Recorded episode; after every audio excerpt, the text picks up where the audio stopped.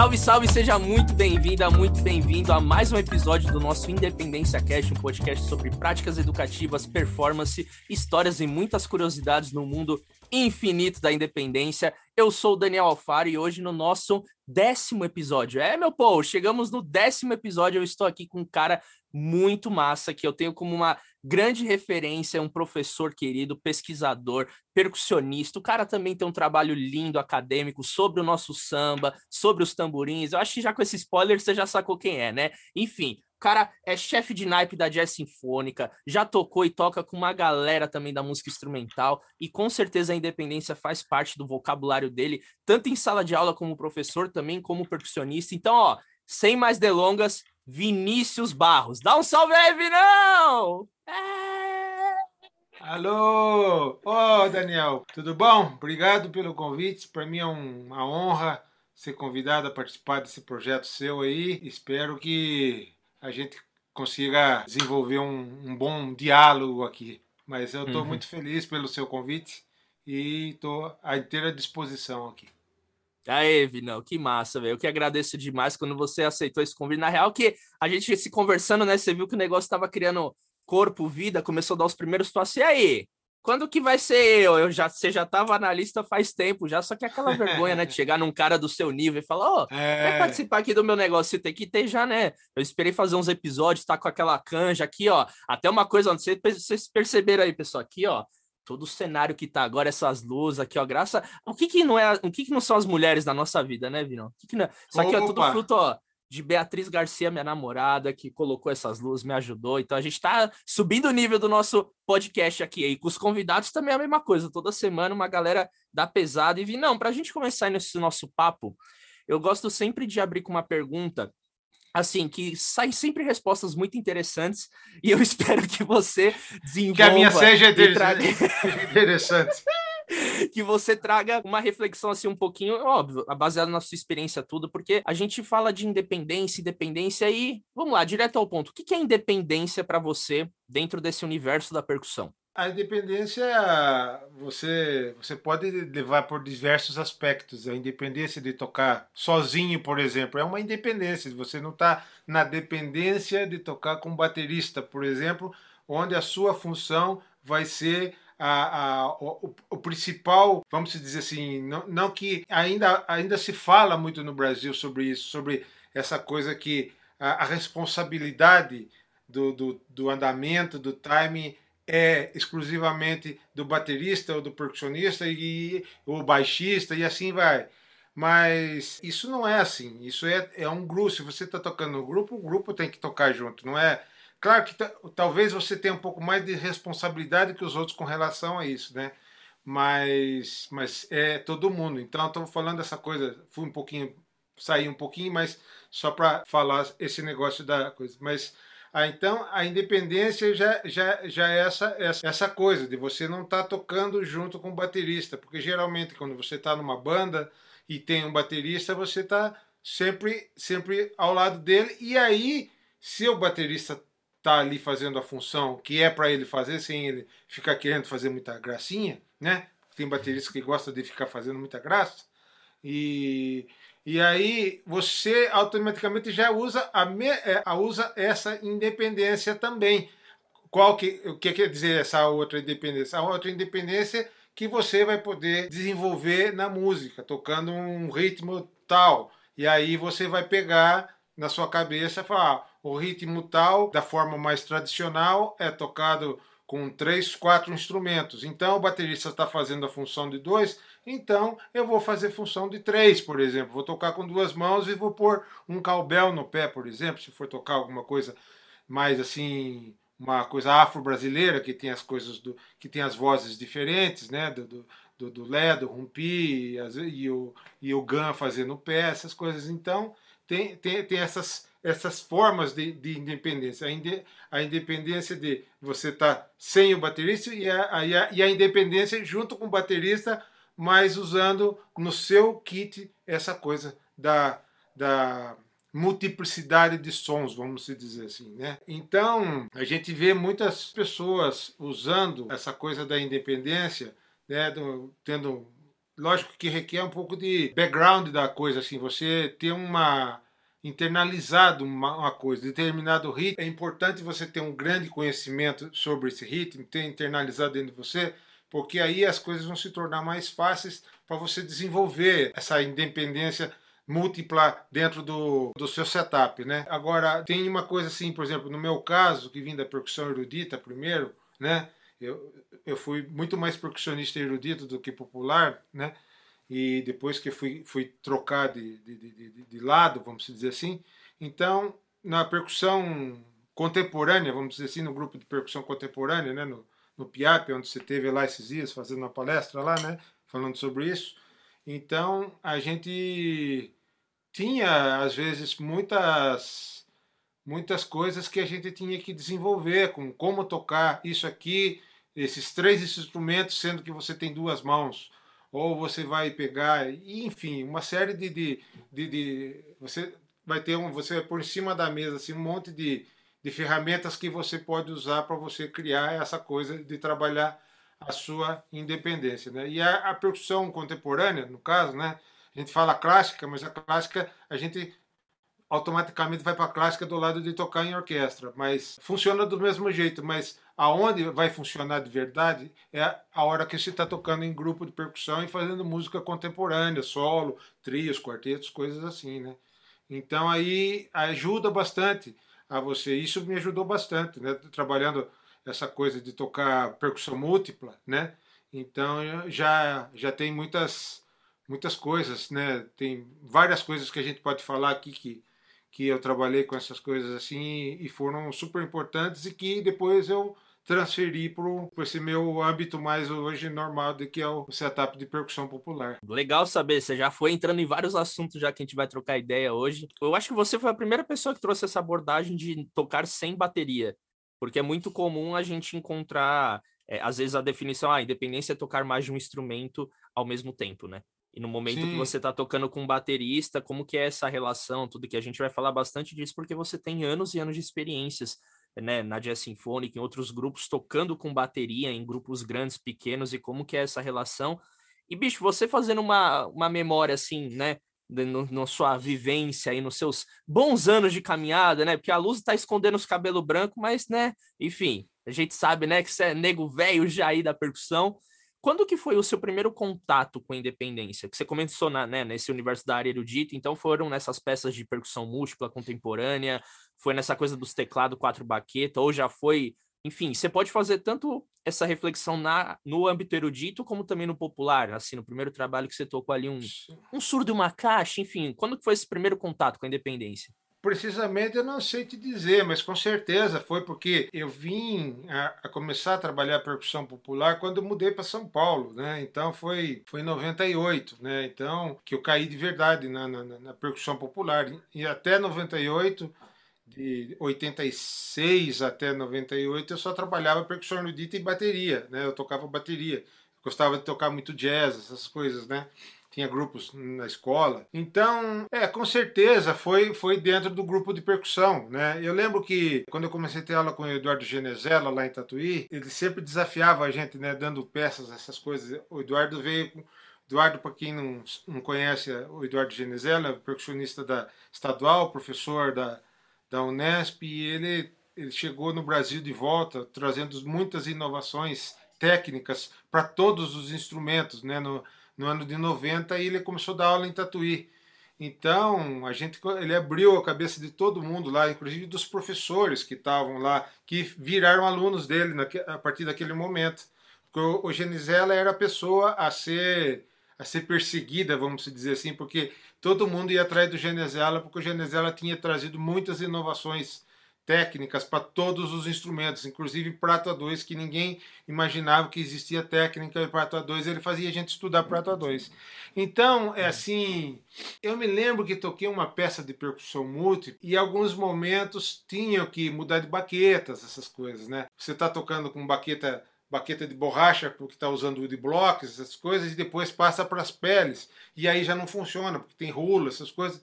Então, momentos de trocar as baquetas, né? Essa já é uma, uma forma, né? E depois veio vindo muitas coisas, mas aí assim, dentro dessa mesma escola, eu lembro de uma coisa mais recente, que é uma peça que nós gravamos com o grupo Piap, né? Chama On the Other Hand, né?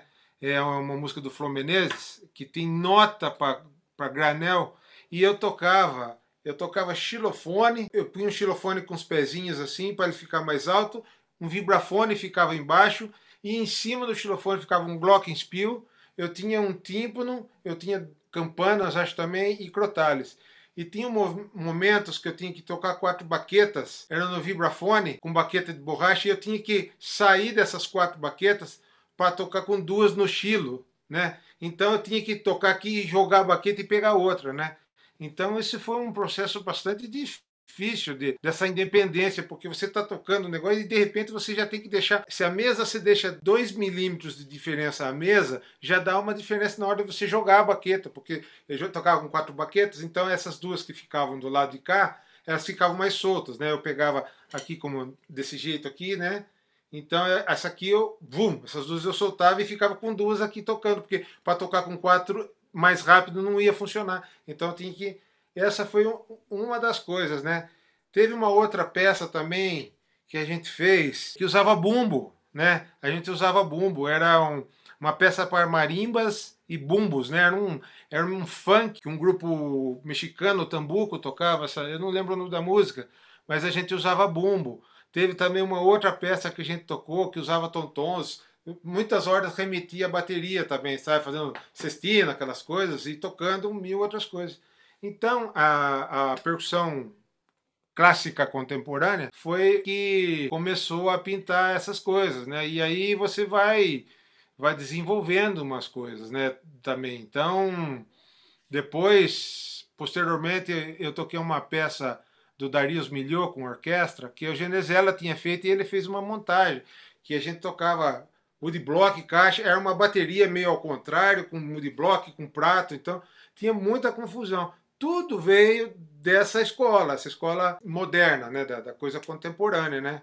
Então, aí depois a gente começou a adaptar outras coisas para coisa popular, né? No popular veio assim, tocando alguma coisa, ah, pô, vou tocar um Ijexá, mas pô, Ijexá, então ah, ah, eu vou fazer aqui o chiquinho numa mão, o bumba de um jeito, aqui eu vou fazer uma conga aqui. Foi começando desse jeito. Aí eu você vai desenvolvendo essas coisas e acaba indo, né? Porque você já teve uma longa experiência com essa coisa do, do erudito, né? Então, isso que alguns passos você consegue passar adiante por conta disso, mas até chegar nisso você toma um monte de cacetada ainda, né? Do, da, da percussão contemporânea, né? Sim. Não, massa saber dessa história, porque eu acho interessante trazer isso pro, pro papo por conta dessa questão dos dois lados, né? Que você, né, enfim, não é muito comum desse das pessoas, enfim, que estão aqui nos assistindo tudo, estar envolvido nesses dois universos e, tipo, por mais que hoje você tá mais num lugar, mas você ter tido essas vivências, essas diferentes experiências em tocando em, pô, essas coisas de tocar em grupo de câmara, essas peças de percussão, putz, isso daí é um, é uma baita de uma escola, né, bicho? Às vezes é. foi até uma coisa que, putz, eu não lembro com quem que a gente conversou aqui. Ah, foi com, com o Gelo, pô. O Gelo, seu, seu queridíssimo companheiro de jazz sinfônica, que ele falou que tem muita coisa. É, seu, perdão, funcionário, isso, perdão, perdão. Quem não sabe, o Vinão, né, chefe de naipe, o Gelo, funcionário dele, né, bate ponto aí na casa dele, ó, ali no fundo, tá vendo? Tem ali um é. tambor, é ali que ele bate ponto. É. Ele falou dessa coisa de você, a independência também até da sobreposição de linhas rítmicas quando ele tá tocando, Sim. por exemplo, no duelo com o Carlão, que ele tá fazendo, sei lá, quatro semicoxias, a primeira é a terceira e o Carlão, a segunda é a quarta, mas aí é umas coisas de 5 contra 20 mil, e aí você tem que toda essa questão também, isso dá uma baita de uma bagagem, né? Você chegou. Sim, sim. E a, você chegou, tipo, a ficar muito tempo imerso, assim, nesse, nesse universo, assim, e o quanto que isso, tipo, te ajudou, que você comentou agora, bem por cima, assim, isso te ajudou com essa bagagem por conta já dessas experiências, que parece que é mais simples, né? Tocar um agogô e um atabaque ao mesmo tempo, ao invés de tocar Glock, estilo, com uns 20 mil baqueta e passagem tudo escrito. O quanto que essa bagagem, ela te ajudou e te ajuda no momento que você desenvolve uma independência com instrumentos da percussão popular, digamos assim. Pô, eu toquei 10 anos em grupo de percussão, né? Em Tatuí foram 6 anos e mais 4 do, daqui da Unesp, né? Então, e, E, e só para fazer uma, um parênteses, você falou do Guerra, tem uma outra peça que a gente tocou que chamava Bolero. É porque era remetia ao Bolero de Ravel. Então tocava a frase do Bolero em vários tempos, né? E, e teve momentos que, que, que, que eram bastante difíceis de se encaixar, porque o Genesela estava tocando uma coisa num tempo e eu tinha que entrar uma cocheia pontuada depois para pegar um ritmo mais rápido e aí para depois todo mundo entrar, né? Depois de quatro compassos todo mundo está no mesmo andamento de novo, né? Então essa, a independência que você tem que ter, não a independência física e a independência é, de, de, de, de cabeça mesmo, porque nesse momento você tem que fazer, é, você, é, o tempo está aqui, você tem que pá, pá, pá, pá, pá, e o tempo vai ficar aqui. Então você tem que ser de, independente do que você está ouvindo dali. É outra forma de independência, né? Às vezes você falando de independência aqui, as pessoas vão, fazer, vão falar da independência no sentido, ah, uma mão toca a conga, a outra mão toca gogô, e essa é a independência. Não. A independência é não tocar com baterista, a independência é você está tocando no andamento, o cara está tocando no outro andamento, e é uma coisa proposital que a música pediu para você fazer isso, né? Então essa essa essa música chamada Bolero deu muito trabalho, muito trabalho para acertar isso aí, porque a hora que você vê, você não, você tem que cair a hora que eu estou tocando um pandeiro aqui. Então você tá tá tagadadá, tagadadá, tá tá tagadadá, tá tá aqui. Então essa uma outra forma de independência, né? Agora já esqueci o que, que você perguntou. Foi sobre. A sua bagagem. O quanto que a sua bagagem nesses grupos de ah, mais sim. de 10 anos te ajuda na percussão popular com a independência? Ajuda bastante, sabe? Porque, por exemplo, na jazz sinfônica, acontecem momentos, às vezes, que o arranjador vai escrever alguma coisa e ele acha que tem 12 percussionistas à disposição dele, né? E não é isso, né? Então, você, por exemplo, tem que tocar um prato e tocar um bumbo junto. E você tem que fazer um rolo de prato. Então, aí você o que, que você vai fazer? Você vai pegar aquela experiência que você teve muito tempo dentro de um grupo de, de música de câmara, de coisa, e você vai falar, pô, a técnica de quatro baquetas. Vou pegar a técnica do Gary Burton, eu vou tocar o bumbo aqui e eu vou fazer o rolo no prato aqui. Né? Porque fazer com uma mão é muito feio. Né? Então, ou você pega e faz aquela coisa de encaixar aqui, o prato aqui no meio, faz isso aqui, ou você faz aqui e aqui você está tocando o bumbo. Então você está criando a independência, aqui você está continuando. E isso veio do erudito, de, de, de se estudar quatro baquetas, né? Essa coisa aqui é a técnica do Stevens, mas você pode usar a técnica do Gary Burton também. Tem gente que prefere, mas nesse sentido eu prefiro usar do Stevens porque ela fica mais independente ainda. As baquetas ficam mais independentes, para quem não conhece é, esse tipo. Então, fazendo rolo aqui, eu tô bum, bum, bum, e aqui eu tô fazendo os rolos, crescendo, diminuindo, subindo. E isso acontece também, às vezes, por exemplo, outra, outra coisa que me ajudou bastante é você tem que tocar um triângulo. Você está tocando bumbo e prato e você tem que tocar triângulo. E agora, onde você vai pôr a baqueta de ferro é, para tocar o triângulo? A baqueta de madeira vai ficar som horroroso. Então você faz aqui, o que, que você faz? Na ponta aqui, ou, ou aqui mais embaixo, você cola uma baqueta, você põe uma fita e põe uma baqueta de triângulo aqui. Aí você toca do lado aqui. Plim, plim, né? Então, isso são coisas que você vai aprendendo, vai aprendendo no, no, no, ao longo dos anos com essa coisa. Teve um momento que o Gelo não estava na Jazz Sinfônica ainda e nós fomos fazer um concerto com Francis Raime, né? Chamava Sinfonia de São Sebastião do Rio de Janeiro. E eu naquele momento, eram vários percussionistas que gravaram isso, né? Então eu tinha que chamar três percussionistas para fazer comigo. E, e, nessa altura do campeonato eu escolhi três pessoas que não sabiam ler nada de música. Super músicos não sabiam ler nada de música. Por um momento me vim em maus lençóis, né? Eu chamei o Guelo, que ainda não sabia ler nada, chamei Eduardo Contreira e chamei o Barba. Né? Então, por que, que eu chamei esses três caras? Todos, tudo tem um, uma razão do que, né? Eu chamei o, o Guelo e o Contreira, estavam disponíveis, sem trabalho no momento, e eram duas pessoas que foram meus professores, eu tinha um carinho bastante grande e queria tocar com eles. O Barba era um amigo que eu conhecia há pouco tempo, que começou a me levar para o mundo do samba, e no quarto movimento dessa sinfonia Tem um solo de cuíca que o Wilson das Neves gravou isso aí. Eu estudei esse solo de cuíca, são oito compassos, né, de 4x4 de cuíca no, no começo do quarto movimento. Eu ia fazer isso. Mas eu, já que o Barba deu para fazer, eu falei, vou colocar o Barba para fazer isso aí, né? Então eu tive muito apuro com esses três lá, porque era muita coisa para tocar e eu assumi uma responsabilidade muito grande, porque eu falei, e agora, hein?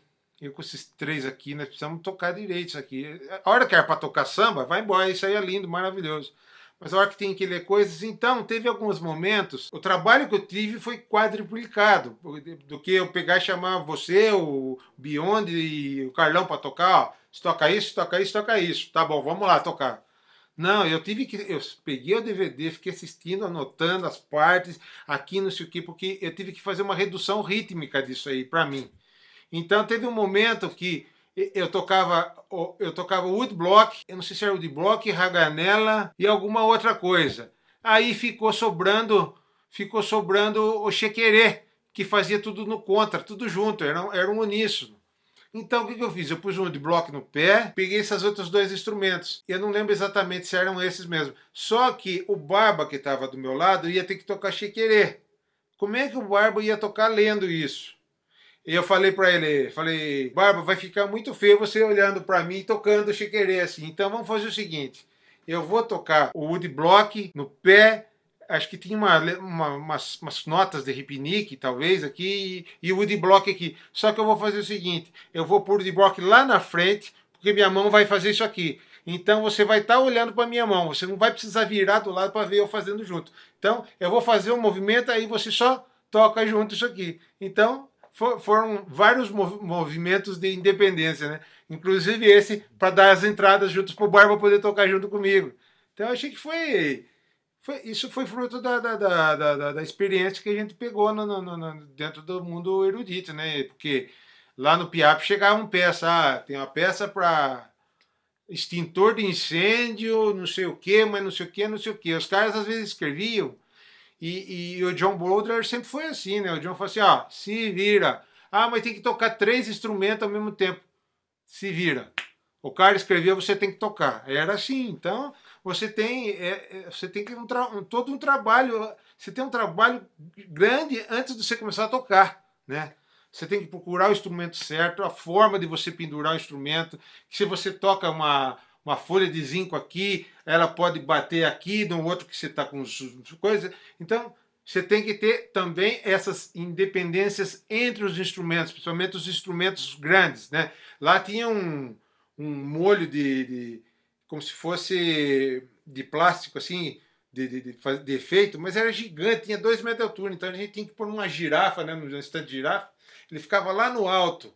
Então, se você punha um instrumento, você já batia nele, já fazia. Então, tem tudo essas coisas, né? De você ter essa independência com relação aos outros instrumentos também. Aqui, o John sempre foi muito né, americano, muito metódico. Não, vira dois centímetros para cá, aqui um centímetro para cá, porque se você fazer isso aqui com a mão ou fazer isso aqui com a outra mão, você tem que chutar com esse pé aqui.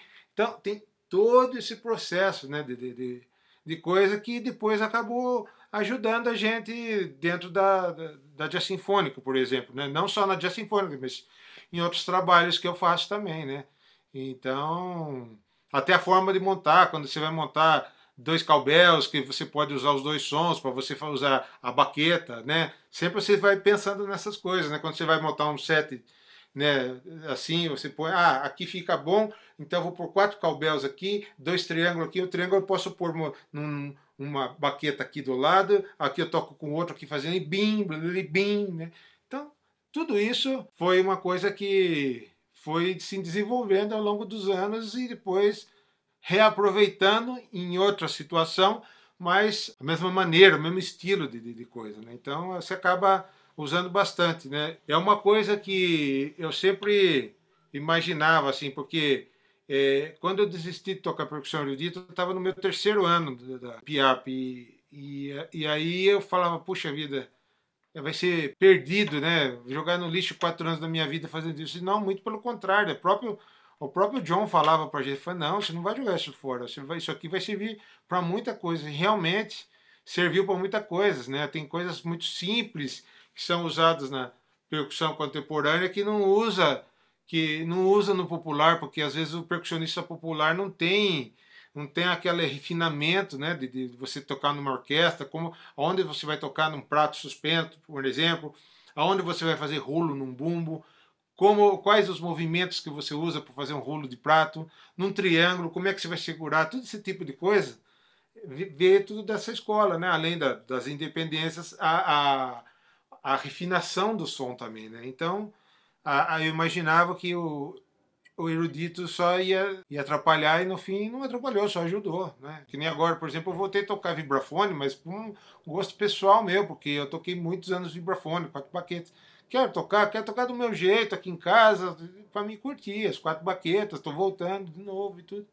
Mas porque eu vejo que não foi perdido isso. Eu, eu que deixei perder isso, mas não era perdido isso, né? Então é isso. É, é aquela coisa que você pega de um e põe no outro ali e vai se adaptando na maneira de instrumental que você tem do momento, né? É, eu acho que a gente usar o quanto mais recurso nós tivermos na mão, tá lindo, né? É, uma, é aquela coisa também, das vezes, o percussionista falar, ah, para que, que eu vou ficar estudando teoria, essas aulas de análise, história da música, percepção, tipo, pelo amor de Deus, eu quero tocar. E sim, tem algumas coisas que, né, sei lá, eu não lembro mais as coisas que eu aprendi em história da música 1, 2 na faculdade, mas Teve algumas outras coisas, enfim, que se você perguntar para eu citar agora, ferrou, mas que, que vai te moldando, né, bicho? Eu acho que vai muito mais além disso, e eu vejo que na percussão é a mesma coisa, assim, porque tem aquela, aquela coisa também da independência de tipo, ah, a gente estuda a independência em casos isolados, né? De tipo, ah, a independência no cabula, a independência no maracatu, a independência no samba, a independência não sei o quê.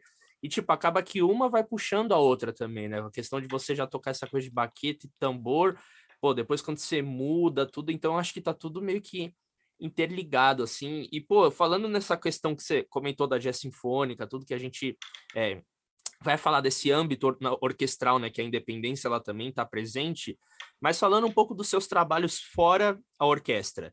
Assim, aí já, já quero que você entre, tipo, dialogue um pouco da sua percepção e se você quiser trazer exemplos também, fica super à vontade. E por favor, né, até que é interessante trazer exemplos concretos, de assim, em que momento que você acha que você vai usar a independência?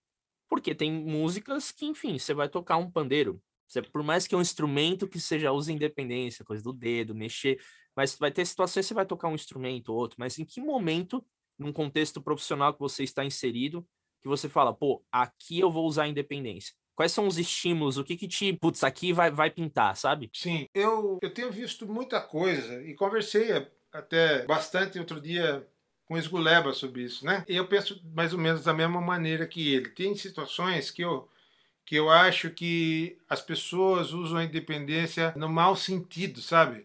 Eu, eu vejo alguns percussionistas querem fazer da independência a maneira de que eles são super-heróis que conseguem tocar 12 instrumentos ao mesmo tempo. Só que 13 instrumentos não saem bem tocados né? Por exemplo, eu mesmo, eu gosto às vezes de tocar dois tamborins, que eu estudei a independência deles, né? Então, às vezes eu ponho num contexto. Eu não consigo tocar tão rápido, né? Mas um samba mediano eu consigo fazer as duas vozes que eu tenho debaixo da mão e tudo, essa, essa independência e tudo. Eu gosto de usar. Mas tem situações que eu acho um pouco abusivas, sabe? Porque mesmo tamborim, né? Eu procuro não tocar muito com outro instrumento, por que, que eu não procuro tocar? Porque o tamborim ele usa as duas mãos, né? Não é para segurar só uma mão. Né? Tem uma coisa que está no tamborim que é a parte idiomática do instrumento, que é você segurar o instrumento e tocar os dedos embaixo da pele com a mão que você segura. Isso faz parte do instrumento, né? Então, eu acho que situações é, tem situações e situações para você fazer isso. Claro, se você estiver tocando no bar do Zezinho, aí uma coisa é você tocar o surdo abafando com a baqueta e tocar o tamborim com a outra. Mas se está tocando no bar do Zezinho e, e tá um barulho e tudo, você está tirando uma onda para estar tá estudando uma coisa assim e, e ninguém está muito preocupado com a qualidade sonora que vai sair dali, né? Mas eu acho que às vezes você vai fazer um, por exemplo, você foi chamado para trabalhar com com um super cantor, vai fazer um show no Sesc Pinheiros e não sei o quê. Ah, mas fica um buraco, precisa de, do surdo nessa hora e precisa do tamborim ao mesmo tempo. Falei, mas eu acho que às vezes é... eu já vi muitos, muitos percussionistas, ritmistas, né, tocando esse instrumento que falta, por exemplo, um grave, mas o cara tá tocando o agudo que ele tá tocando, ele tá tocando tão lindamente aquilo ali, tá tirando um som tão bonito do instrumento, ele tá tão dentro da música que você vai estar tá ouvindo, eu creio isso, você está ouvindo aquele surdo que está fazendo falta, você está ouvindo ele implicitamente, né? Ele não está ali, mas você sente ele ali nessa, nessa, nessa situação, sabe? Eu, eu, eu consigo ver isso às vezes, né? Aquela falta, assim. Às vezes não, às vezes fala, pô, precisava ter mais um cara para tocar junto com ele aqui, só tá ele aqui, um cello e o cara do violão, então precisava de dois percussionistas. Né? Claro que sempre é melhor ter mais mãos juntos tocando, né? Foi o caso da Jazz Sinfônica, que eu fiquei praticamente 10 anos tocando sozinho percussão, né? Então, o Guelo entrando lá, fez assim, né? E tem hora que a gente precisa de mais gente para tocar. Você fez um concerto lá com a gente e você viu, a gente estava em três lá. E podia ter quatro, tranquilamente, fazendo ali, né? Então, eu, eu acho até interessante esses estudos que as pessoas fazem, mas não vejo muita. Esse estudo, por exemplo, por um pandeiro na mão direita, aí toca dois pandeiros né, invertidos, é muito difícil de tocar isso. Mas não sei o quanto, não sei se o resultado é tão bom quanto a dificuldade que ele teve em tocar esses dois instrumentos, sabe? Fazendo os dois partidos altos nos pandeiros no tripé de caixa. Eu acho que o trabalho dele foi muito maior para ele tentar tocar os dois juntos do que o resultado. Então, de você tocar o surdo e abafar com a mesma, com a mesma baqueta, né? Esse negócio. Então, eu tenho um pouco de ressalvas em algumas situações assim. Se é num boteco, uma coisa informal, ok, o cara tá usando para estudar e tudo. E, ah, aquele pandeiro da mão esquerda ele vai usar depois para tocar no rebolo, vai usar para tocar não sei aonde e o, a mão direita ele está pensando no tantã, então ele pegou pôs dois pandeiros aqui, mas ele já está estudado para tocar o outro instrumento, ok, bacana. Mas em muitas situações eu vejo que, que falta a coisa assim, porque está se deixando de lado uma coisa que faz parte do instrumento, né? A, a coisa do surdo, tum, tum. Ah, isso aqui é a última semicolcheia que você está tocando. Ou às vezes você toca junto, ou você ou às vezes abafa, e, enfim, é uma parte que faz. Você não vai tocar surdo só assim. A, sua, a outra mão vai funcionar de alguma forma. Né? Então, o tamborim é a mesma coisa. Você vai tocar tamborim assim, você tem que usar a parte de baixo. Então, são coisas que são do instrumento. Você está tirando isso fora. Você está tirando uma coisa que é a característica do instrumento. Né? Agora, se você fala assim, ah, vou tocar um woodblock e uma caixa. Se for uma levada de caixa que não use rulo, tac, tac, tac, tac, tac, tac, tac, sei lá, uma, aquela levada de caixa da mocidade, que é uma coisa que dá para você fazer aqui, e fazer uma levada de tamborim no de. Ok, é passável isso aí. Você está fazendo os acentos, o de bloco você não precisa, é, ele não tem a, a parte de. Ele não tem, o, você não está deixando a parte do idiomatismo do instrumento de lado. Você está você tá tocando nele pendurado aqui. Você ia estar tá tocando com uma mão só também. Você ia estar tá usando só uma mão. Então tem algumas coisas assim que que eu acho, eu acho interessantes essas, esse, esse negócio né, de, de, dessa independência. Estou falando mais já exclusivamente da onde programa do Daniel Alfaro sobre independência. O que que vem? Primeira coisa, buf, o cara tocar 12 instrumentos ao mesmo tempo, né? Geralmente é isso. Então, mas eu, por exemplo, eu gosto, por exemplo, de tocar que nem esse Gechá que eu falei ali agora pouco atrás, eu usava o bumbo fazendo tocando dois ou quatro, tum tum tum, tum. Aí eu fazia o chiquerê aqui, né? Aí eu tocava conga aqui, pá, pá, cum, pá, pá, cum.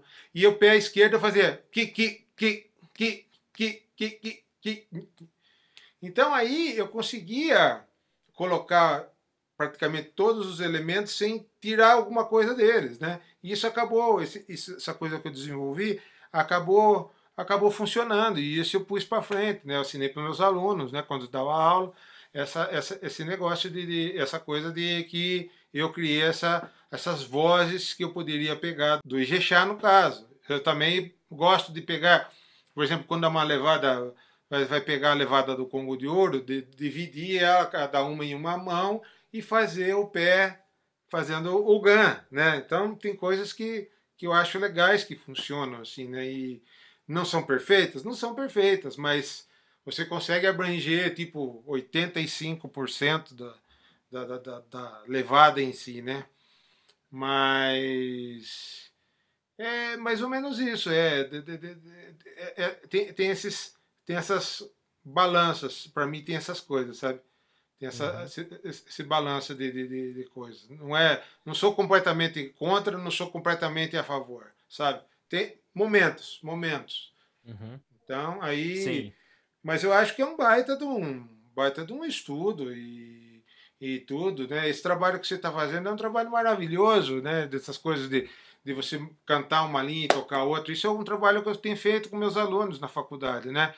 Eu tenho uma prática de percussão e tenho uma aula de percussão complementar. E como a gente está trabalhando somente online e eles não são percussionistas e não têm instrumento, então exijo que pelo menos compre um pandeiro é, na aula de percussão complementar e ali a gente trabalha vários ritmos e eu estou fazendo muitos alunos trabalhar independência. Qual, que tipo de independência? De tocar um ritmo e cantar uma música desse ritmo. Ah, vou tocar um jexá? Toca um jexá no pandeiro e canta uma música do Gilberto Gil, por exemplo.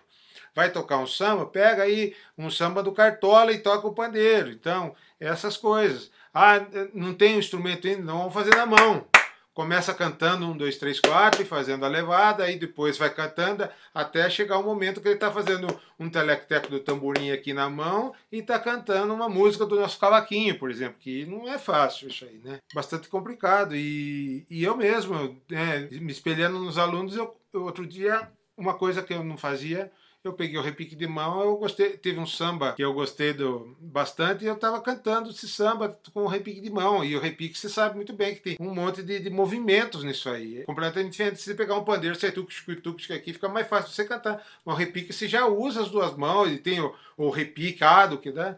Então para mim foi um desafio, porque eu nunca tinha feito isso. E eu tirei uma música, comecei a cantar essa música, e aí, aí eu começava a perceber que eu estava correndo na hora de cantar a música. Né? Então é isso que eu tento trabalhar com os alunos, essa percepção deles tentarem ver que às vezes tem uma nota longa e ele quer correr tocando o instrumento, porque tem a nota longa para chegar. Às vezes não espera, come tempo e tudo, e quando está fazendo sozinho. Então, aqui está ali o metrônomo. Tuco, chucu, tuco, chucu, tuco, chucu. Ah! Então, e isso está dando bastante resultado, né? Você falou, o Ramon tá, tá indo bem, o Ramon, né? É, ele fez algumas coisas, podia, né? É, tem, teve bastante aluno, assim, que, que desenvolveu legal essa coisa. Mesmo na cantareira, quando eu dava aula para pessoal de licenciatura, eu tinha 30 pessoas na classe, né? Cheguei de pegar um tubista que tocava em banda sinfônica tocando pandeiro e e cantando a música do Moacir Luz ou do, do Marçal, Cubide.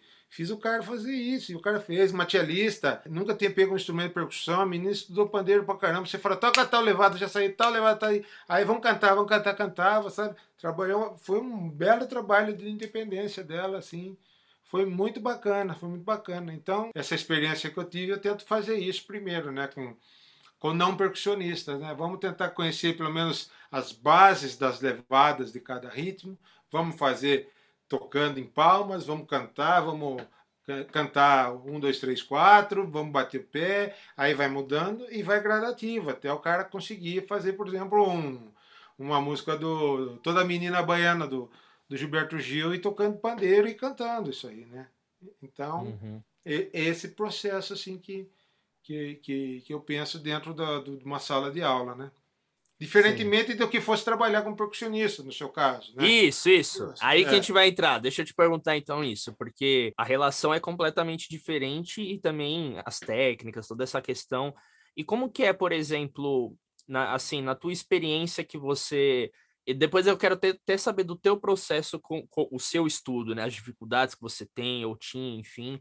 Então, na sala de aula com percussionista, que alguém vem, né, te solicita isso, ou tá a fim de aprender isso, quais são as primeiras coisas que você acha que um percussionista, porque tem gente que tá ouvindo aqui a gente que, obviamente, tá a fim de independência, né? Independência Cash, um podcast sobre isso, que a pessoa, tipo, pô, quer dar esses primeiros passos, assim, né? Ou primeiras andadas, assim, com a mão. Então, o que que tu, tipo, as primeiras coisas que você faz, assim, já é, tipo, dentro de um ritmo tradicional, são exercícios básicos, tipo, Gramani da vida, só que aplicando no, no, na percussão?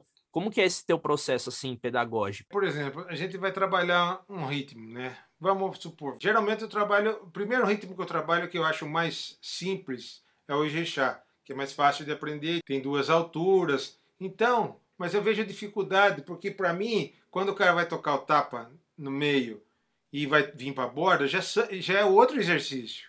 Né? Você está tocando. Então, aqui já, já, já, já é, são dois exercícios, porque você está fazendo esse movimento aqui. Então, o que, que eu faço primeiro? A primeira coisa, ah, o que, que a gente. Vamos ver, ah, tem as palmas. Então, vamos fazer as palmas. Um, dois, três, quatro. Um, dois, três, quatro. Um, dois, três, quatro. Pegou isso? Pegou. Joia. Vamos tentar fazer. Faz aí o. Ah, não consegue sair? Então o que, que a gente vai fazer? Vamos trabalhar tudo na mesma altura. Porque isso aqui, ele, se ele fizer isso aqui, ele não está internalizado, ele vai ficar pensando que hora que eu vou vir para cá, que hora que eu vou vir para cá. Então aqui vai ficar no automático dele. Eu falei, ah, então, se conseguir isso aqui, agora vamos tentar pôr, vamos pegar uma baqueta e tentar tocar isso que você está fazendo numa mão, vai.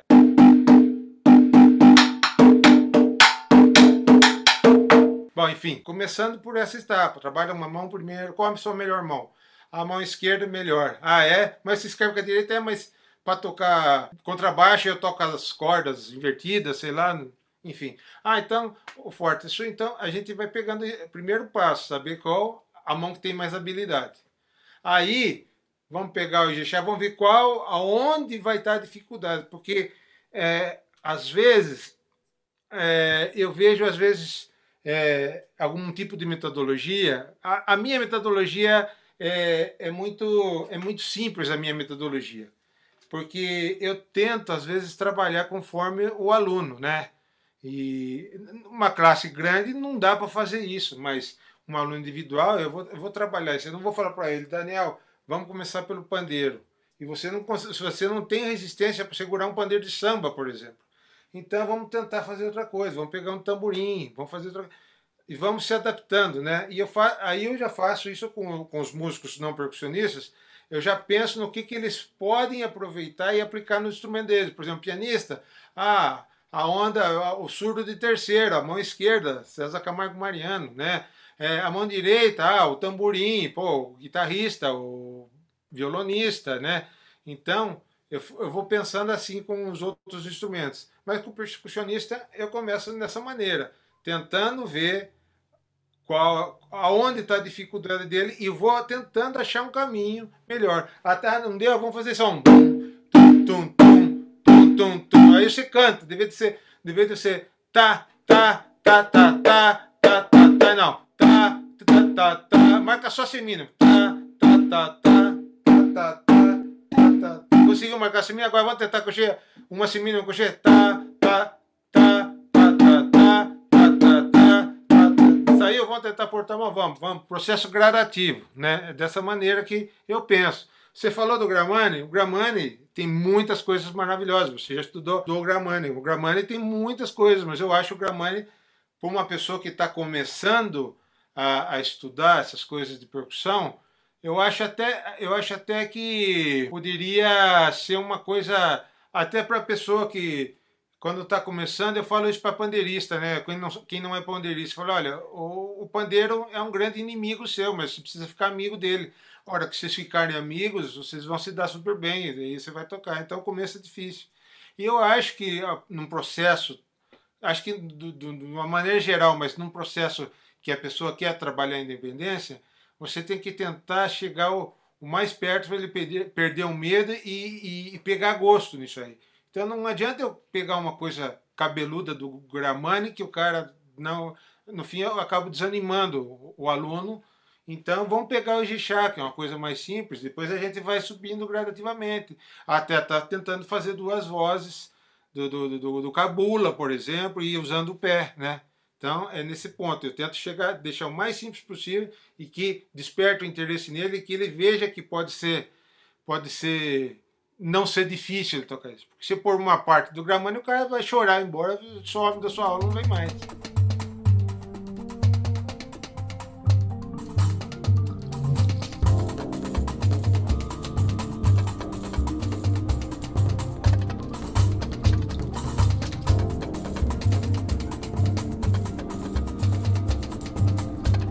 E você estimula a pessoa, tipo, porque tem, existe meio que um processo, eu imagino, né? E eu vejo muito pela minha formação, né? Primeiro aprender um pandeiro, tamborim, uma conga, uma zabumba, e aí depois que começa essa aventura de querer juntar as duas coisas. Você você acredita também nisso? E é, e é, óbvio, né? A gente nem precisaria falar isso. Antes de você tocar um surdo e um tamborim, você precisa saber tocar um surdo e precisa saber tocar um tamborim para juntar sim. as duas coisas. Ninguém começa já direto numa independência. Mas não, não. em que momento, tipo, você acha que é importante começar a estimular? Assim, o porquê que você estimula? Se você, por exemplo, tem uma pessoa que você vê que está avisando se tornar um profissional de trabalhar com a percussão, e você, obviamente, já falou de toda essa história, como tocar independência, seja no âmbito erudito ou no popular, ela te ajudou e faz você resolver um monte de problema. Então a pessoa já tá com aquele desejo. Então, sabe, o que que você, tipo, assim, existem, por exemplo, independências é, fundamentais que todo percussionista tem que ter na mão, é, sim ou não, se sim, quais, e que momento, assim, da, de, um, de uma realidade ali que você está de acompanhamento com um aluno, uma aluna, que você fala, pô, vamos começar a estudar uma, uma independência, enfim, como que você lida com essa. Porque às vezes não é um desejo que parte direto da pessoa, né? É uma coisa não chega, ai, vi, não, eu queria estudar Gramani. Não, né? A pessoa não chega falando isso, ela quer estudar um pandeiro, mas em que momento você, tipo, pô, vamos estudar aqui um tum, tatum, tatatum, tatatatum, tatatatatum, enfim, e a independência, em que momento também que você acha que, tipo, pô, Vamos começar a trabalhar isso, assim. Eu tenho um aluno que está vindo toda semana com material, está correspondendo a tudo que a gente aplicou durante as aulas, vem, estuda, faz super bem feito. Eu estou vendo, eu estou vendo cada dia mais é, as coisas irem crescendo gradativamente assim o, o aprendizado. Aí eu chego e falo, pô, você já já está tocando esse ritmo, sabe muito bem. Fala, toca a cabula, já sai tocando, fala a cabula, deixa eu pegar o caderno, não está assim? Então, ah, ah sai, cabula, tá bom, toca um barra aventura, toca um, congo de Aí eu tô sentindo que a pessoa tá internalizada com aquilo. O cara tá pensando, puta, como é que começa o cabula mesmo? Começa né, na pausa de semicocheia ou começa na semicocheia no grave? E isso, é, não, aí, não, aí tá, não tá internalizado, não tá. Você falou que nem essa menina que eu dei como exemplo agora, essa tia Lista, é, Milena, acho que é o nome dela, né? É, essa menina me impressionou, porque ela era tia Lista, só tocava erudito, nunca tinha posto uma mão. No dia da prova, eu chegava e perguntava, toca um frevo, toca aí um machixe,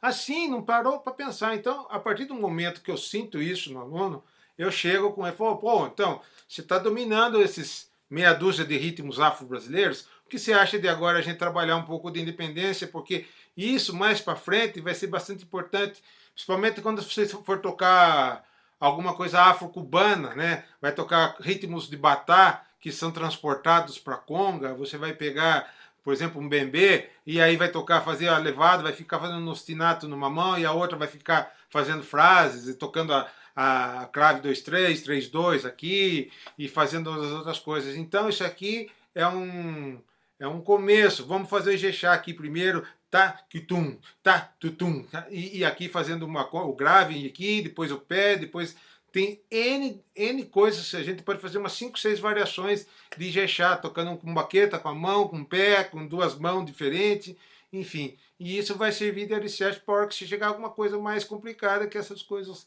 de ritmo afros cubanos que as pessoas transportam do, dos batás para as congas, né? Então, mas é, é esse o processo para mim. A hora que eu sinto que a pessoa não está pensando para tocar o ritmo, sai tocando, eu falo toque tal e sai tocando. Falei, bom, agora está preparado. Então vamos, vamos descobrir um novo, um novo, uma, outro caminho agora. Vamos, vamos para um outro capítulo, né? Vamos passar para outro capítulo.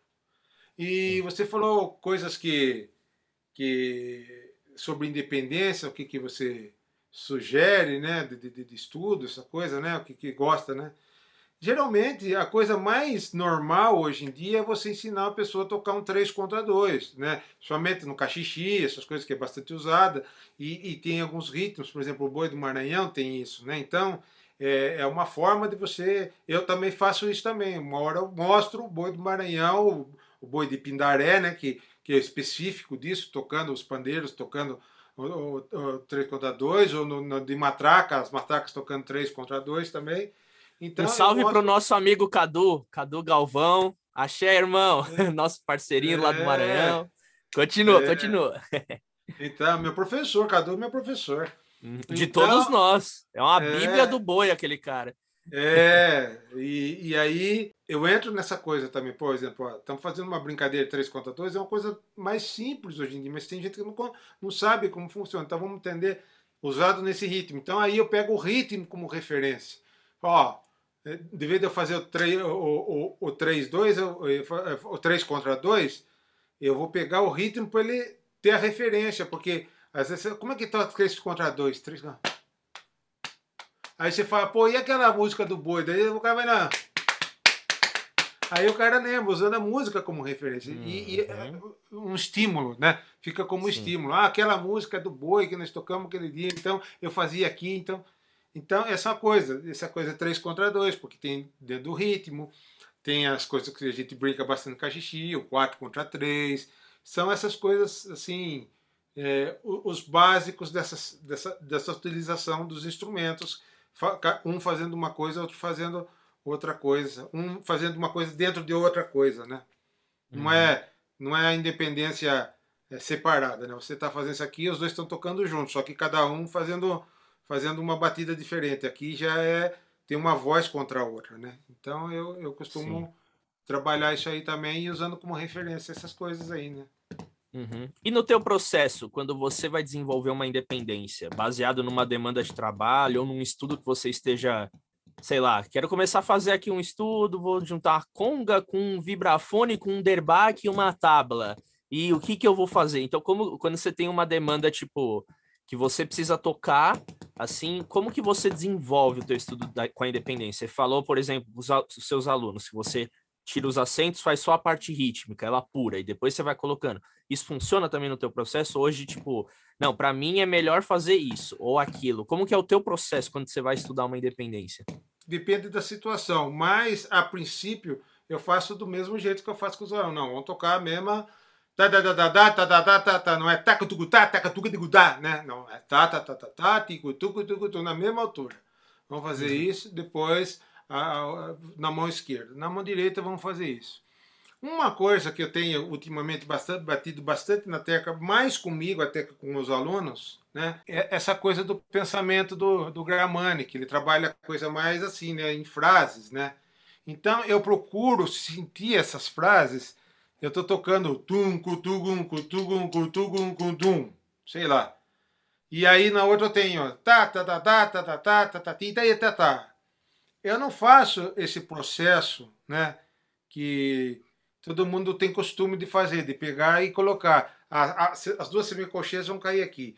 A outra, ah, é uma, uma colcheia aqui, depois é, é, depois é junta, colocar assim o gráfico assim, e você vai tocando. Pim, piqui, pim, tim, pim, pim, tim, tim, pim, tim, pim, pim, pim, né? É uma forma, é uma forma, mas talvez seja um pouco mais fácil de você aprender. Mas eu acho que a forma melhor de você internalizar é você estar tá tocando. Você está tocando a conchinha pontuada.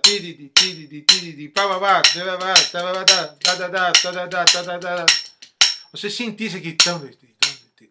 Essa coisa que o Gramani briga, não. Ele, ele deixa bastante coisa. Você, você sentir o, o valor da nota. Tá, tá, tá, tá, tá, coxinha pontuada. Tá, ti. Então você vai aqui. Como é? Pim, pim, pum, pum, pum. Pum, pum, pum. E aqui você está você tá cantando a mesma coisa. Eu não sei se você que estudou passou por esse processo, mas muitas vezes eu estudando, quando comecei a estudar o Gramani, aquela coisa de você tocar a semínima, que você tem que fazer as duas voltas naquele, naquele 2-1, às vezes você está fazendo tá, tu, tá, tu, tu, tá, tu, tu, tu, tá, tá, tá, tá, tu, tá. Você já percebe que você está correndo e não vai chegar junto. Não sei se isso aconteceu com você quando você estudou. Ele, ele, ele, ele te dá essa percepção. Que você fala, caramba, não vou terminar junto. Vou, vou, vou até o fim, mas vai acabar depois. É batata. Então, porque uhum. você não internalizou direito o valor dessas figuras, né? Pá, pá, pá, pá pá, pá, pá, pá. Então eu tento pensar dessa maneira agora. Se, tem, se eu estou tocando tu, tu, tum, tu, tu, tu, tum, sei lá, um surdo aqui, fazendo tum, tum, tum, tum, tum, tac, tac, tac, tac, tac, tac. Eu não vou tentar tá, tá, tá, tá, eu, eu, eu procuro não fazer isso, eu prefiro sentir.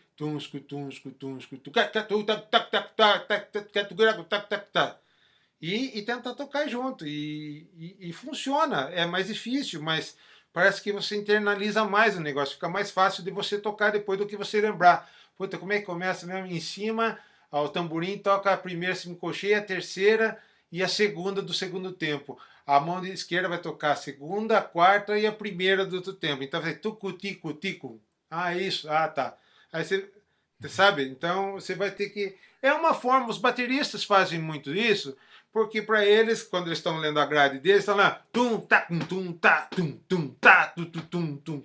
Então tem essa coisa de ler horizontalmente nessa coisa, né? Mas a música, a nossa, a nossa essência, que é africana, é aquela coisa mais vertical, é uma coisa mais redonda, né? Então eu sempre falo para os alunos, não pensa tadadan, tadan, tan, tan, tadadan, não pensa tadadá, tada, ta, ta, ta, tadadá, tada, não pensa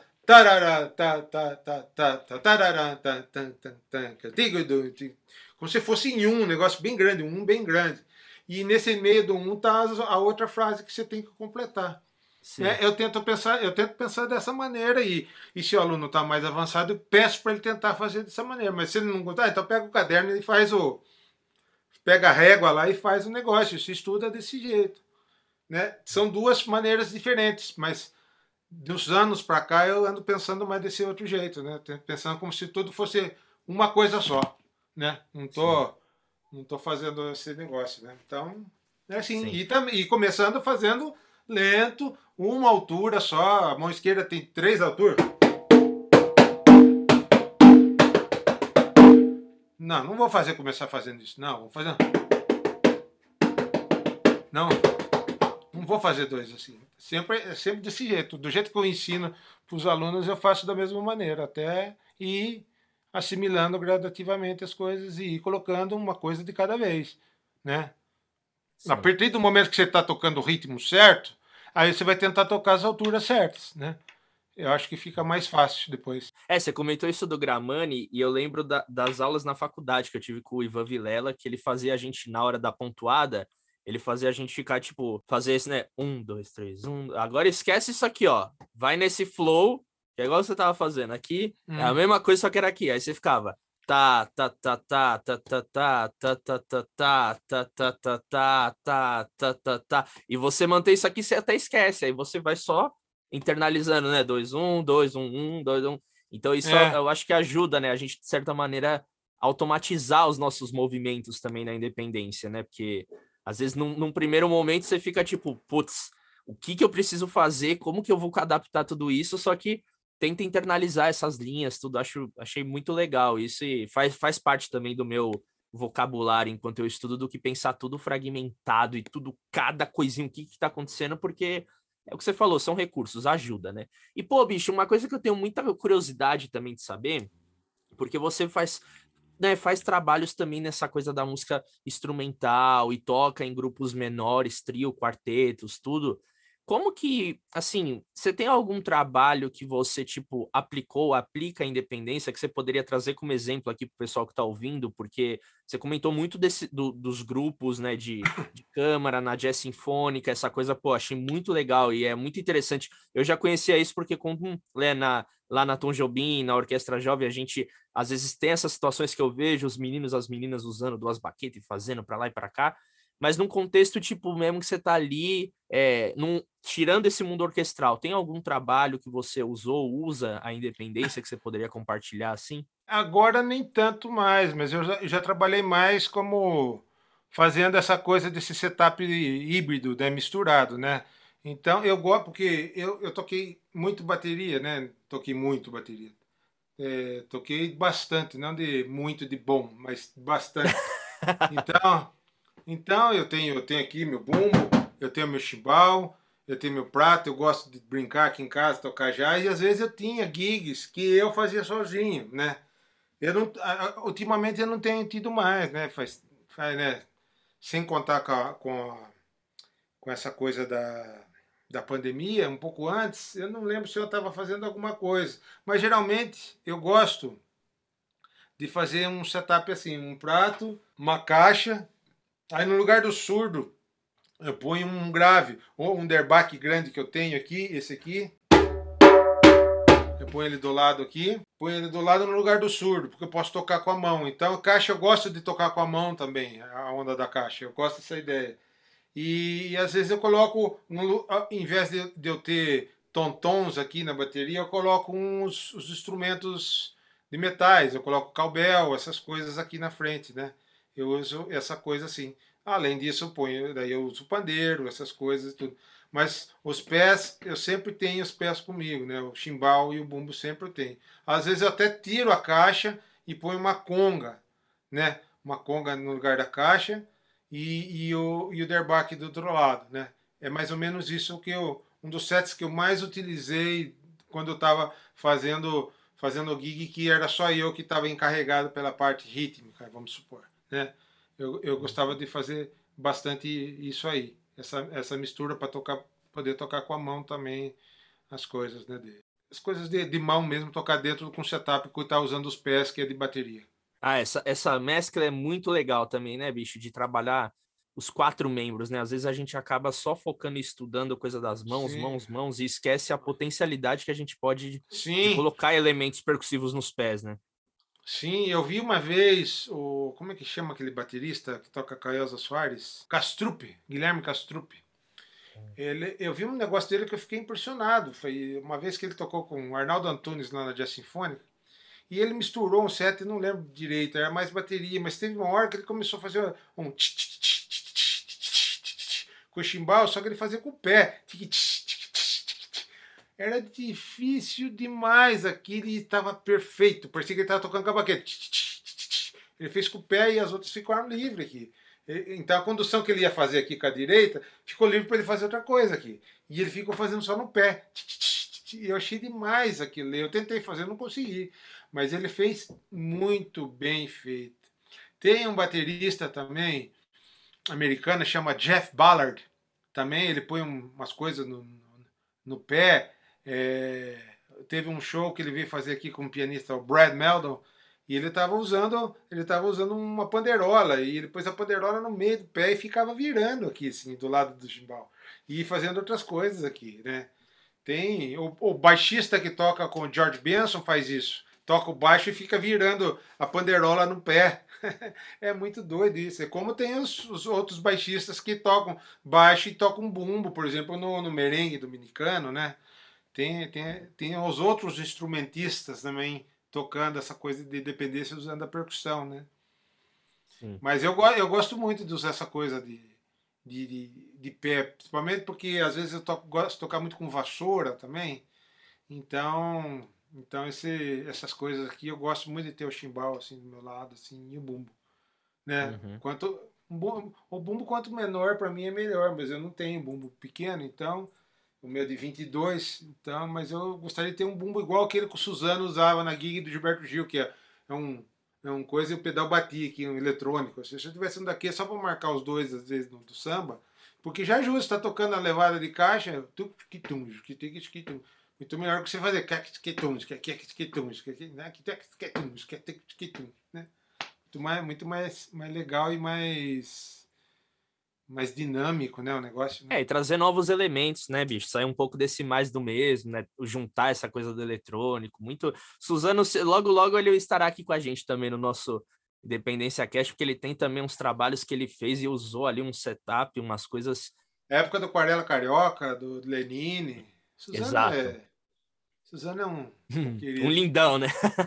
e, Vini, pra gente ir caminhando para os finais, bicho, eu acho que, assim, você com a quantidade de, de anos que você tem assim na, na estrada, nesse mundo orquestral, você como professor, o que que você pode, tipo, de dar assim, trazer aquel, aquelas justificativas para que a gente faz, né? Tipo, ah, eu tô fazendo isso para quê? Ah, tô fazendo isso por quê?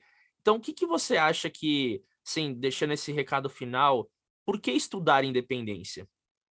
Independente do nível que a pessoa, assim, não precisa ser só para um âmbito profissional, mas, tipo, num geral, por que que a gente precisa ou deve, ou por que só estudar independência? Quais os benefícios, quais os prós, assim, dessa prática? Que você já trouxe aqui umas coisas, você deu uma cutucadinha em umas coisas dos contras, né? Mas na sua visão, assim, o quanto que isso também te ajudou e amplia ainda mais as suas oportunidades de trabalho, enfim, já estou dando um, um porquê, mas fala você, assim, na tua visão. Então, eu coloco assim, é, Alfaro 2019, Apude, né? Já, pronto, você já falou aí, estou copiando. então, é, não, lógico que, né? Eu fui, eu fui bastante, bastante incisivo nisso, né? Eu sou contra em alguns momentos isso aí. Não sou, não sou, né? Eu sou a favor disso, tanto é que eu uso disso em várias situações, né? Eu acho que até na forma que muita gente não pensa, nessa forma de independência, na independência mental do negócio. Porque se você trabalha a sua independência mental ouvindo do lado direito um tamborim, ouvindo do lado esquerdo outro tamborim, que é o que você faz, é o que o Gramani fala nos exercícios dele. Toque, toque, toque, tudo. A hora que você vai saber que tá bom quando você estiver tocando a mão esquerda e estiver ouvindo só a direita e, e depois ao contrário. Então, eu acho que esse tipo de exercício não é só na coordenação motora, mas também na, na, na coordenação mental aqui, porque eu acho que, né, eu acredito que se você trabalha duas levadas de tamborins simultâneas e, e, e independentes, você conseguindo ouvir elas, eu acho que isso vai ajudar a você estar tá ouvindo a coisa num todo. Você toca em orquestra, você vê, chega uma hora que é, você está tocando aquele arranjo várias vezes, você começa a ouvir coisas que você nunca ouviu, né? Eu, é, então, você, puxa vida, as trompas fazem isso, ao mesmo tempo os contrabaixos estão respondendo os cellos e tudo. Então, é uma, uma certa de uma independência que você criou aqui, né? É uma outra forma de independência, uma independência mental, né? Que você está ouvindo vozes. E eu acho que se você trabalha isso aqui também, duas levadas de conga de, de Jexá, você tá, tá trabalha, você está condicionando a sua mente a isso. E aí vai ajudar a hora que você estiver trabalhando em outro grupo, porque você está tocando um negócio aqui, o trompetista está fazendo, tá fazendo, vai tocar as coisas do Pixinguinha, por exemplo, que o Pixinguinha fazia aqueles contracantos de saxofone. A melodia estava com o bandolim com a flauta e o Pixinguinha estava aqui. Vai chegar uma hora que você está ouvindo mais o Pixinguinha que está contraponteando que a melodia, porque a melodia, você sabe que não vai sair daquilo ali, né? Claro que o contraponto não vai também, mas você, a tendência é você só ir para a melodia e esquecer o que o, o sete cordas está fazendo ali. E não, é, tem, tem tudo ali, né? Das coisas. Pô, você pega as coisas que eu. Eu tava. Esses dias eu trabalhei uma, uma música do Cartola que foi. Qual que foi? Foi Cordas de Aço do Cartola, com os alunos, né? E, e, e mostrando para ele, olha, isso aqui tem uma, onda de choro, porque olha o cavalo está fazendo um bandolim, olha os seis cordas mantendo a levada e os sete cordas está costurando, está fazendo os bordões, está contraponteando, então, aí os caras falam, ah, é mesmo, é isso, aquilo. Então, eu acredito que esse pré-trabalho de trabalhar essa coisa aqui, não só a parte motora e a parte da levada, eu acho que você conseguindo é, desligar um lado, ligar, desligar ligar, isso aqui vai ser um, um, um degrau para você chegar lá nessas coisas aí, né? Eu acredito nisso. E também outra, é, essa coisa de você poder tocar, né? Essa, essa, essa gama maior de, de, de, de, son, de sons, vamos dizer assim, né? Que nem essa coisa que a gente está falando agora. Se você tem a possibilidade de usar os dois pés, use os dois pés. Ah, mas eu não toco chimbal. É, põe uma semente, tem muita gente que faz isso. Põe sementes e de, nos dois pés, cada um com uma altura diferente. Você pode construir uma frase de, de, de que nem os caras fazem lá no, no, no, com aquelas gungas lá no, no nos candombe, né, no, no, no, congado, né, essa coisa. Você pode tirar esses como referência. É muito difícil pegar aquelas latinhas que eles tocam no pé lá e pulando. Pulando não, eles estão tocando, na verdade, ali, né? Fazendo umas frases ali. Então, tem muitas coisas. Por exemplo, quem está fazendo um trabalho super bonito com coisa de independência é o Leandro Lui, com a bateria. Né? O Leandro está lançando cada dia ou cada dois dias um, um, ritmo que ele faz adaptação para bateria. Outro dia ele pegou um maracatu rural e como tem o blim blim blim blim dos agogôs, ele fez, ele colocou num lado que ele raspava as duas baquetas e pegava blim blim e outra coisa tocando com a mão direita, né? O Leandro está fazendo um trabalho muito bonito sobre boi, né? O, o mestrado dele. E, e, esses outros ritmos que ele pegou, ele está fazendo adaptações para bateria. E nessas adaptações ele já está roubando algumas coisas da percussão e introduzindo no setup de bateria dele, né? Então tem muita coisa bastante interessante que o Luiz está fazendo com, com essas coisas, né? Desenvolvendo, né? O Rogério Bocato lá nos Estados Unidos também, que trabalhou na Jazz Sinfônica comigo muitos anos, o Rogério tem uma onda que ele criou. De, ele toca. O chimbal dele é um mineiro. Ele põe um mineiro no chão e ele, ele coloca numa num, espuma. E aí onde fica meio que pulando o mineiro, ele põe duas fitas assim, então fica tocando o chimbal ali, como se, o mineiro como se fosse o chimbal. Aí ele usa um setup, tem um pandeiro na, como caixa, ele usa um um, aquele sabá na, mão direita, aí tem o prato, e ele era um baterista, então ele foi para o lado da percussão e começou a criar essas, essas sonoridades diferentes e esses tipos de independência de um baterista aplicado à percussão com, com baquetas, no caso, né?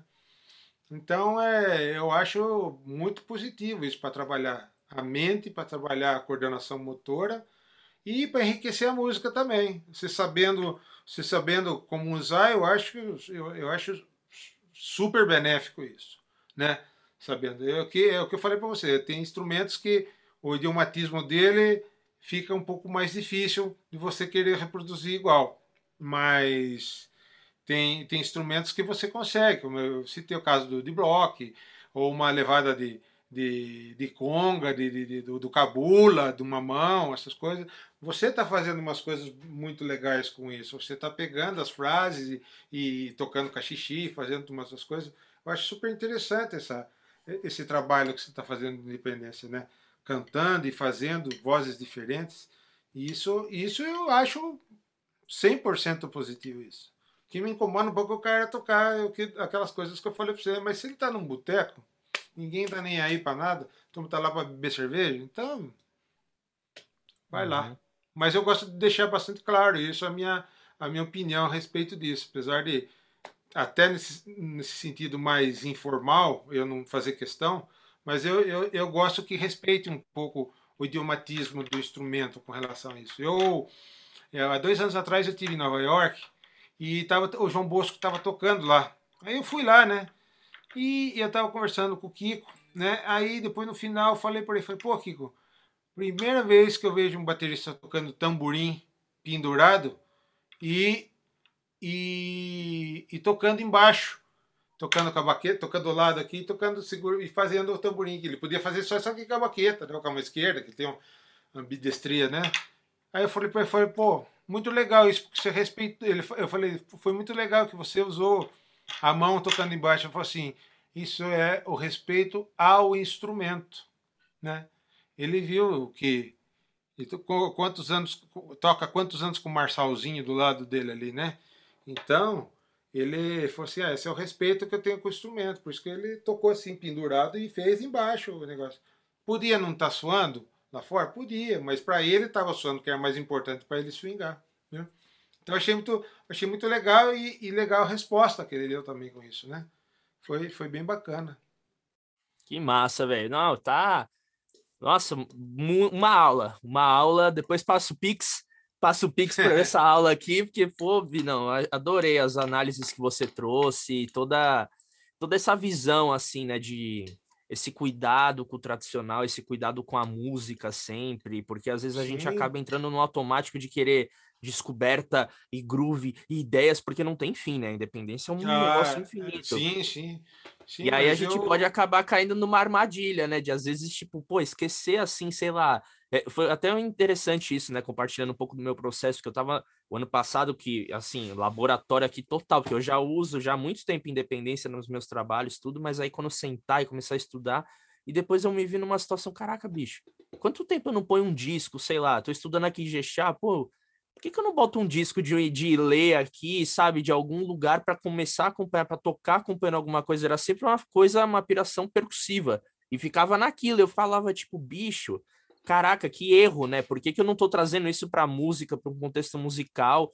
Então, esse teu papo deu, deixou muito muito certo, assim, esse lugar de tipo, sim, é legal usar, sim, é importante usar, mas ao mesmo tempo tem que estar tá sempre muito ligado, muito ligada onde você está usando isso, né? Se isso está é, sendo claro. solicitado. Todo mundo que passou aqui falava: não, bicho, se a música estiver pedindo, eu vou fazer. Se a música não estiver pedindo, acabou. Se a música tá pedindo um shaker, é um shaker e acabou. Não é porque eu tô sozinho que eu preciso. A gente tem os regionais de choro, tudo, não é porque tem só um cara tocando pandeiro que ele vai colocar a cacheta no pé, um surdo no. Não, é o pandeiro e acabou. Sim, é claro, é isso, né? claro. né? É, claro, claro. E você pega gravações do Paulinho da Viola que tem uma focheta, cara. Ninguém.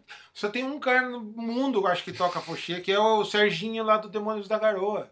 Ninguém uhum. toca fochê mais. E se pega gravações antigas do Paulinho da Viola, outro dia mesmo, só para fazer uma abertura aqui, eu escutei na USP, eu não consegui anotar, mas teve uma batucada a meio na década de 50, eu acho. E é uma batucada a lá Luciano Perrone, e quem estava fazendo condução era o Afoxê. Aqui, o Afoxê fazendo isso. Eu fiquei assim, falei, putz, bicho, fiquei encantado. E falei, tá vendo? A gente não, não existe mais isso, né, cara?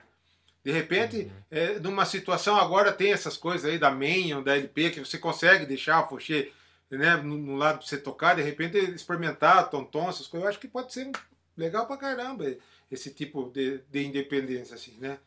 E, mas, assim, falando novamente, né, eu tenho mais, assim, é, acompanhado mais essas coisas sua mais de perto, assim, essas aulas que você está colocando com frequência, tenho visto bastante, e eu estou achando super legal e eu estou achando, eu achando, eu achei que você encontrou, você falou ah, essa coisa de, mas é tudo a questão, você é muito jovem ainda, a gente, a gente, como diria, né, você andar você tem que cair primeiro, né? então faz parte, e isso acontece, eu tenho idade para ser seu pai, mas eu eu tô aprendendo também todo dia, cara. Eu não sou, eu, longe de eu ser dono da verdade de alguma coisa, pode ser que alguma coisa que eu falei para você aqui, amanhã eu falo, putz, bicho, não tem nada a ver com o que eu falei pro Daniel ontem. Pô, é, é um, é um risco que a gente corre, né? E, e, mas eu, eu acho que esse, esse processo assim mais recente que você está fazendo, eu achei que você teve um, uma, boa, uma baita visão disso. Estão sendo exercícios muito bons, com sentidos, porque você está pegando, as, você não está criando uma independência só para o cara bater a orelha e bater o joelho. Não, você está bater palma e bata. Você faz, então. Não é para andar de bike, né, né, Vinão? Não é para andar não. de bike. E assobiar. conta, conta, conta essa história aí, vai, pai. Conta aí. Ele perguntou para mim. Ele perguntou para mim se eu, se eu, era bom de independência. Falei, claro que eu sou. Eu consigo andar de bicicleta e assobiar ao mesmo tempo. Estou fazendo duas coisas diferentes. Aí ele, ele rachou Bom demais, bicho. Ah, que, que, que massa ter esse feedback seu, Vinão. Como eu disse no começo, você é uma, ah, verdade. uma grande verdade. referência assim para mim. Ouvir isso é, é inspirador, velho. Saber que é, é esse o caminho, é isso aí. Sim, sim. É, mas essa é a intenção da gente, né, cara? Chega é, a gente passa por muitas coisas, né? Por exemplo, eu mesmo comecei a estudar percussão popular muito tarde, né? Eu vejo que foi muito tarde.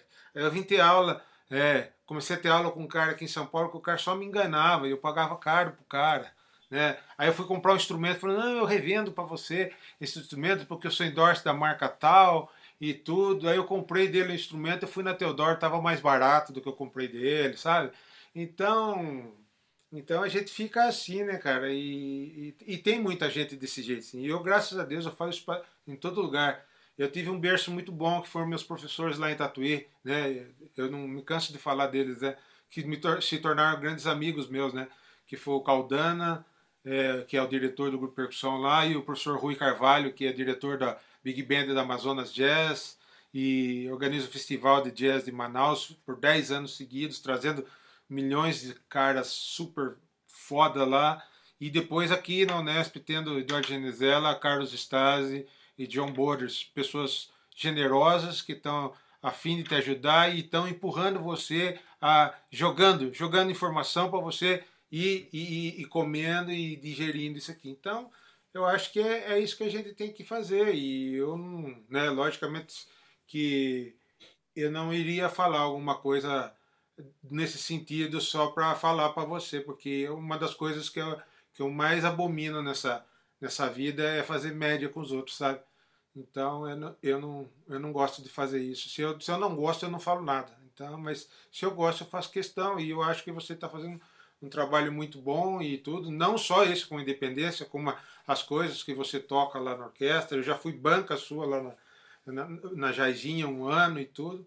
Então eu acho que, que é por aí mesmo. O caminho, você, você achou a estrada, agora andar o caminho até o fim, né? Uhum. Mas, e parabéns pelo, pela essa iniciativa que você, que você teve de fazer isso, pegar várias pessoas com diferentes escolas, né? Um dia o Guerra, outro dia o Eiri, e outro dia outro, outro, isso, aquilo. Então foi é muito bacana isso. Eu fico feliz de você ter ter pensado em mim, me convidar para a gente bater esse papo aqui, porque para mim foi, foi uma noite bastante prazerosa. Oh, querido, que prazer, que prazer, foi muito bom. Eu disse que eu fico honrado porque eu já conheço um pouquinho da sua pessoa. Eu sei que você é, é aquele vídeo lá, né? Bom dia, Pedrinho! É. É, é poucas ideias, não gostou, não gostou, gostou, gostou. Então, é, que massa, é. Vinão, que massa, bicho. Então, ó, pra gente finalizar, Deixa aqui um recadinho, ó, pessoal que está vendo, conhecendo Vinícius Barros a primeira vez, onde que o pessoal acha mais do seu trabalho, as suas redes sociais, como que pode achar trabalho que você gravou, que você grava? Fala aí agora essa parte do, do business, do merchan, para a gente achar mais de Vinícius Barros Percussion Sounds, Brazilian Sounds. Yeah! Ah, bom, como a gente falou bastante aqui, né, eu dou aula numa universidade aqui, que é no Souza Lima, né, na, não no colégio, não na, no, na escola de música, na faculdade Souza Lima. É faculdade, eu, né, meu povo? É, é, é, é outros títulos, é outros negócios. eu tô na Jazz Sinfônica lá, né, todo domingo a gente tá na TV Cultura aí, é, vamos começar a nova temporada a semana que vem com bastante convidados, que vai ter até Hermeto Pascoal, vai ser um sonho tocar com Hermeto pela primeira vez. E, e tem muitas. O Marquinho da Vila vem em novembro também tocar com a gente. E é, meu Facebook, meu Instagram é Facebook Vinícius Barros, estou no Facebook, e o Instagram Vini Perk, de Vinícius Percussion, né?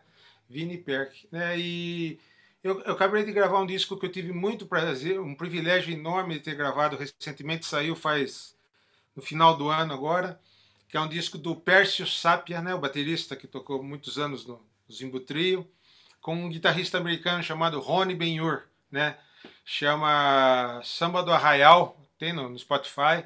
É, é, a Leni Andrade gravou quatro músicas com a gente, né, cantando. E além de, do Pércio na bateria, o Rony na guitarra, tem o Marinho Andreotti no contrabaixo, eu na percussão e a Leni cantando. É, eu trabalho com um pianista também de jazz de Nova York, chama Vanna Gehrig, né? Gravei, foram três, três, três discos que eu gravei com ele, eu toco com ele desde 2001. É um, é um formato de trio de jazz, mais percussão, chamava, no, nos primórdios era Vanna Trio Plus Brasília Percussion. Depois a gente gravou um, o, o, o último disco que a gente gravou, não foi lançado, né? Só foi lançado na Europa que chama Making Memories com Paquito de Rivera. Nós fizemos turnê com o Paquito, né? Viajamos por vários festivais da Europa, dos Estados Unidos também, tocamos México, enfim.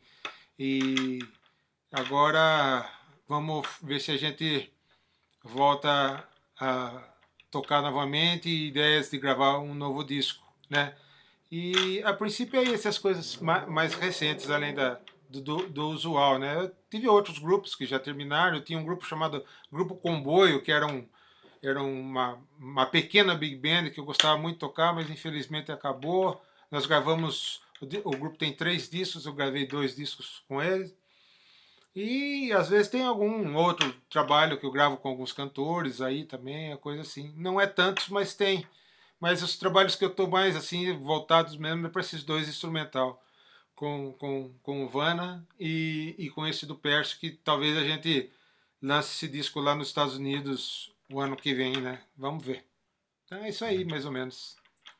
É, pouca coisa, né? Tá? Não é nada, é. assim, né? Eu tô aqui no meu peruche tocando meu tamborim, o meninão tá rodando a Europa. É. Oh, mas eu a, gente, a gente vai chegar lá. A gente acha, é, é, o Vinão aqui, ó, é Império de Casa Verde, é, tá no mundo do, Ô, do escola de samba também. Que saudade, hein, Vinão, de uma batucada, É, hein, bicho? Ei, Imagina agora- quando o couro comer ali, ó, o zoinho. Vai, vai Mas- chorar, hein, bicho? Vai arrepiar. Mas hein? agora eu migrei agora, rapaz. Eu vou, vou para Roças de Ouro lá com o Buiú. Ah, Buiú- vai tocar tamborim? Ah, Buiú- lá, lá, lá. Buiú- O Buiú me convidou para sair na aula de tamborim lá e eu não, tinha, não, perdi- não deu para deixar. Porque lá na, na Casa Verde eu tocava guira, né? Eu toquei quatro anos Sim. guira lá. E Vai sofrer, hein, bicho, na mão do Buiu, hein? Ali o bicho Eu sei. pega, hein? Ali o Eu bicho sei. pega, hein? Não é Eu baqueta sei. aqui, ó. Aqui, ó. Couro É. de verdade, hein? É, eu sei disso. Mas eu tô lá para aprender mesmo. Tô querendo Que aprender. massa. Não, o Buiu, o Buiu é um querido, bicho. A gente se conheceu, eu já conheci, obviamente, o trabalho dele há anos, né? Por causa do carnaval, tudo, mas recentemente a gente, eu produzi uma, uma, uma, uma- um projeto que a gente fez, né? Da La Pandereta, que a gente misturou. Eu até te mostrei, né? Tamborim com a salsa, merengue, aí a gente se conheceu lá pessoalmente, tudo. Ele é um, um queridão. Um salve também É. para ele. Muito massa. É, meu professor Buiú. Professor Buiu. Ah, Então é ah, e eu, Oi, Então, manda, eu- manda, manda. eu esqueci de falar, e o, o ano que vem, vai, talvez, estamos trabalhando bastante para isso, que sai um livro, né? Um livro meu Hum. com, com o Esguleba, né? So- Sobre samba, sobre os instrumentos de samba, né? Estamos trabalhando aí com apoio da Contemporânea e eu quero até o meio do ano que vem esse livro estar pronto. Eu estou trabalhando bastante em cima dele e até o meio do ano quero que esse livro esteja pronto para a gente começar a fazer uns, uma- uns workshops. A gente fez aqui, depois foi para Florianópolis, tinha no Festival de Jazz de Manaus que foi, foi não foi cancelado, mas vai ter de novo agora em julho do ano que vem. A gente vai dar um workshop lá também durante o festival. Eu vou estar tocando no festival com uma cantora lá de Manaus e aí vou fazer um workshop junto com Esguleba. Então a gente está preparando esse livro aí e se Deus quiser, no começo do ano ele está na, nas melhores casas do ramo. Pessoal também, ó, que tá ouvindo aqui a gente, que já, tá- já terminou a graduação, tá procurando uma pós, ó, pós agora da Santa Marcelina. Vai ter esse, vai ter esse meninão aqui, ó. Esse cara aqui como professor também, lá com a turma do Ari Colares, enfim, então... Tá legal, muito legal. é, muito eu legal vi, bicho, ano. baita time. Assistia várias aulas lá, tava muito bacana, muito bacana. Uhum. Aproveitem que é a única que tem no país e pode fazer online. Você pode estar no Japão e pode fazer. Eles abriram para esse precedente. Vai ter aula presencial e online. Então, se você não puder estar, você pode fazer online. Vale muito a pena. Eu, tô- e não é, eu termino é a graduação esse ano, próxima turma eu já tô lá, pai. Próxima turma eu já tô firme e forte nessa pós aí. Que massa, que massa, querido. Então, ó. Vinão, obrigado demais pelo seu tempo, pelo esse papo aqui, foi muito Imagina. enriquecedor. Adorei conhecer um pouquinho mais desse teu processo. A gente nunca teve a oportunidade de bater esse papo, né? Mas não vai faltar oportunidade para a gente também aplicar as independências tudo junto. E é Claro. isso, querido. Então, até uma próxima, tá? Obrigado demais e quem Eu sabe numa próxima pessoalmente, né, bicho? Tocando, dando aquelas Sim. risadas, aquele programa que a gente fez. Nossa, eu tava até falando hoje com o Beyond, que vai ser já dar um spoiler aqui, um futuro convidado aqui do nosso Ah. Independência Cash. Ele, pô, Dani, aquele dia lá foi muita onda, hein, bicho? Nossa, puta, muito engraçado. Que ele escondeu, que ele esconde, que ele escondeu o instrumento de mim, eu fiquei que nem tonto procurando o instrumento. Tem né? vídeo, gente, tem vídeo, tem vídeo. Quem, quem sabe eu não ponho aqui nessa edição. Essa edição aqui, olha ali, ó, tocando tal, vai trocar de instrumento. Cadê? E o Beyond aqui, ó, tirando onda, dando oi ali pras meninas. e o Vinão procurando instrumento. Foi bom demais esse dia. A É, independência, a independência de É. deixar o instrumento se É. ferrou. Eu tava na dependência dele e dancei. Mas é isso, gente. Muito obrigado por ter nos assistido aqui, ó. Se você ainda não é inscrito no canal, não vacila, se inscreve. Sigam o nosso Independência Cast nas plataformas também. E semana que vem tem mais com outro convidado ou convidada da pesada sobre a independência. Um abraço.